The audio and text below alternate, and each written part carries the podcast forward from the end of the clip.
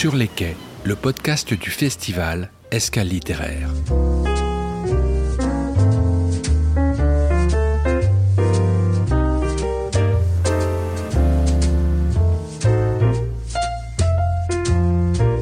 La date approche.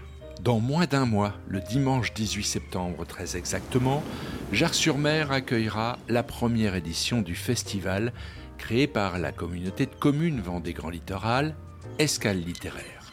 Un vrai temps fort pour rencontrer les éditeurs, les auteurs dans un cadre propice. La liste des écrivains qui seront présents s'enrichit chaque semaine et je ne pourrais que vous conseiller d'aller la voir sur le site du festival escale littéraire-vendéegrandlittoral.fr ou sur Facebook sur la page Escale littéraire. Aujourd'hui, pour cet épisode du podcast, nous vous proposons une immersion dans l'univers d'une auteure qui sera à Jarre le 18 septembre. Il s'agit de Karine Lebert qui, vous allez le voir, creuse un sillon littéraire très reconnaissable. Alors j'ai commencé en, 2009, hein. j'ai une quinzaine de romans. Euh, à mon actif. Et je dirais que les fils conducteurs, les fils rouges, ce sont euh, principalement alors l'histoire, l'histoire avec un grand H, mais aussi la, petite histoire, les femmes, euh, les femmes à une époque où, euh, comme je dis souvent, elles avaient plus de devoirs que de droits. Donc j'aime remettre à l'honneur ces femmes, ces femmes glorieuses ou pas d'ailleurs. Et puis un petit lien, si possible, avec la Normandie, puisque je suis normande. Donc c'est souvent des sujets méconnus. Euh, que j'ai traités euh, en littérature, euh, comme les, les dans, mes livres, mes derniers livres, euh, ces jeunes filles qui ont rencontré un GI en 1944 et qui sont parties vivre aux États-Unis, ou encore les Rochambelles, qui étaient des ambulancières, qui ont été intégrées au bataillon de Leclerc et qui ont eu un rôle prédominant euh, pour soigner les blessés lors de la Seconde Guerre mondiale. Euh, des sujets méconnus en trait aux femmes et qu'on a un petit peu finalement oubliés parce que justement, bah, à l'époque, les femmes, surtout dans l'armée, euh, euh comme Leclerc a dit quand euh, Florence Corrat s'est présentée à lui pour, avec ses ambulances et ses femmes, c'est vraiment symptomatique de l'époque. Il a dit qu'il prenait les ambulances et pas les femmes. Donc voilà, c'est pour reprendre euh, à partir de votre question, euh, les femmes, l'histoire, les sujets méconnus et la Normandie. C'est une écriture qu'on pourrait qualifier de militante finalement ou pas? Oh non, je n'irai pas jusque-là quand même. Hein. Euh, c'est tout en douceur, on va dire. Mais euh, si je peux mettre ma petite pierre à, l'édifice euh, au moyen de mon écriture et de mes romans, et puis c'est surtout des, romans, j'espère, qui, qui distraient, qui distraient les, les lectrices et, les lecteurs et les quelques lecteurs que je peux avoir. on apprend des choses tout en tout en tout en ayant le, bénéfice de la lecture plaisante. Ça s'appelle du roman historique. Voilà, ça, ça porte bien son nom.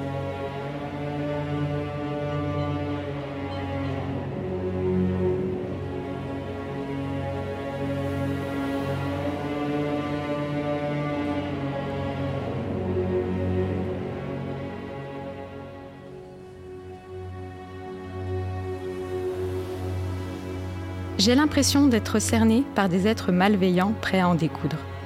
J'ai peur. Pas pour moi, pour Joachim. Si nos ennemis n'oseraient pas lever la main sur ma personne, ils ne se gêneraient pas pour se venger sur lui, le sale Allemand, qui a séduit une jeune Française innocente. Malgré cette menace, je n'ai aucun regret, aucun remords. Et j'ai raison puisque mes parents ont capitulé. Une date est fixée pour les fiançailles. Je demande qu'elle soit proche et ils cèdent encore. À partir du moment où ils donnent leur accord, la colère retombe. Les critiques baissent d'un ton. Personne ne me présente ses félicitations, mais au moins je ne suis plus le sujet principal des conversations. Et Joachim n'est plus l'homme à abattre. J'apprends que le maire, l'instituteur et monsieur le curé, qui nous unira, ont sermonné les onflerets. Alors tout d'abord, c'est un, gros pavé de, plus de 600 pages, parce que l'histoire était très riche. Euh, il faut savoir aussi qu'il a été écrit en partie pendant le premier confinement, ce qui explique peut-être son, épaisseur. Là encore, on retrouve les femmes, donc trois héroïnes, un sujet méconnu qui est les amours euh, franco-allemandes. Mais puisque je parle euh, de sujets méconnus, je n'ai pas voulu évoquer les, amours franco-allemandes pendant la guerre, dont on a beaucoup parlé. Et avant, et après la guerre. C'est-à-dire qu'à partir de 1933, un certain nombre d'Allemands a senti venir euh, la menace, la menace nazie, et a, quitté, euh, quitté l'Allemagne. Donc j'ai imaginé euh, Joachim, qui vit à Baden-Baden, qui devient un réfugié à Honfleur, qui sait prendre Pauline, une Honfleuraise il l'épouse et que se passait-il pour ces couples une fois que euh, une fois la déclaration de guerre et, pendant l'occupation?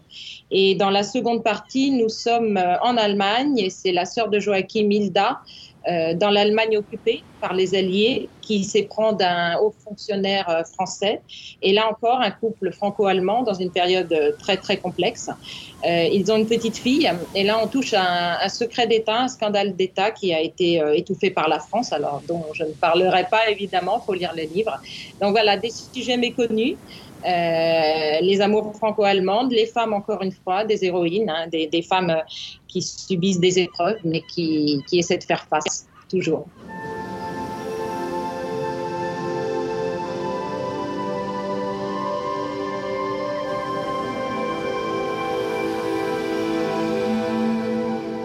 Mussolini et Hitler se sont rencontrés à plusieurs reprises.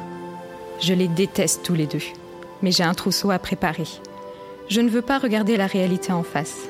Elle est si menaçante que si j'étais lucide, je quitterais la France sur le champ avec Joachim pour un pays lointain où le mot nazisme n'existe pas.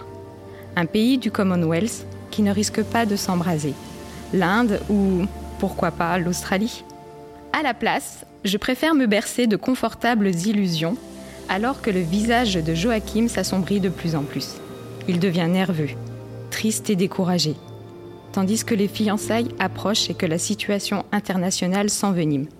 Mais quand il essaie de m'en parler, je l'interromps d'un ton si angoissé qu'il juge préférable de se taire. Quelque chose d'étrange se produit alors. Après le scandale, puis la calmie, les Schulz subissent un regain de violence. Comme un signe avant-coureur, j'entends deux femmes bavarder dans la file d'attente du maraîcher. Elles ne m'ont pas repéré. Elles estiment que Madame Martin a tort de continuer à héberger ces Allemands.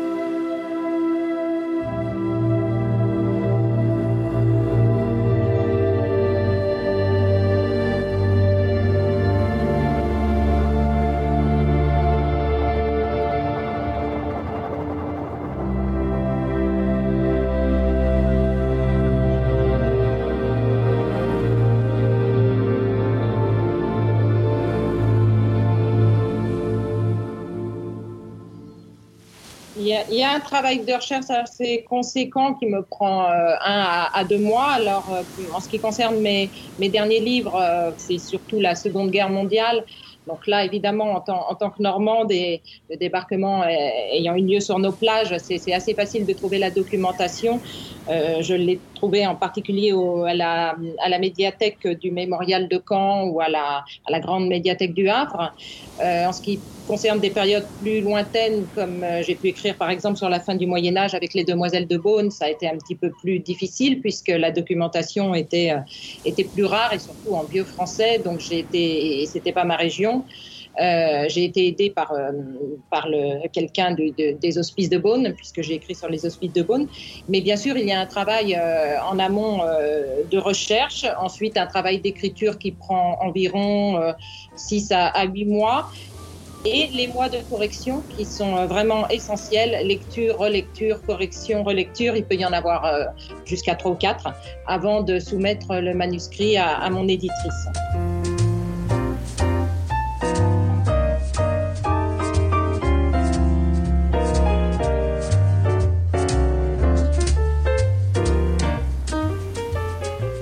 Merci à Marie-Luce Davier, membre du comité de lecture, qui nous a lu des extraits du dernier livre de Karine Lebert, Les souvenirs et les mensonges aussi.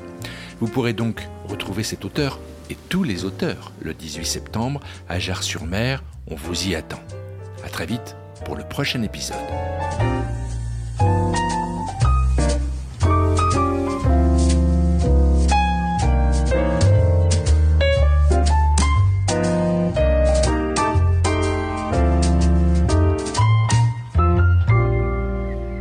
Les quais, le podcast du festival Escale littéraire.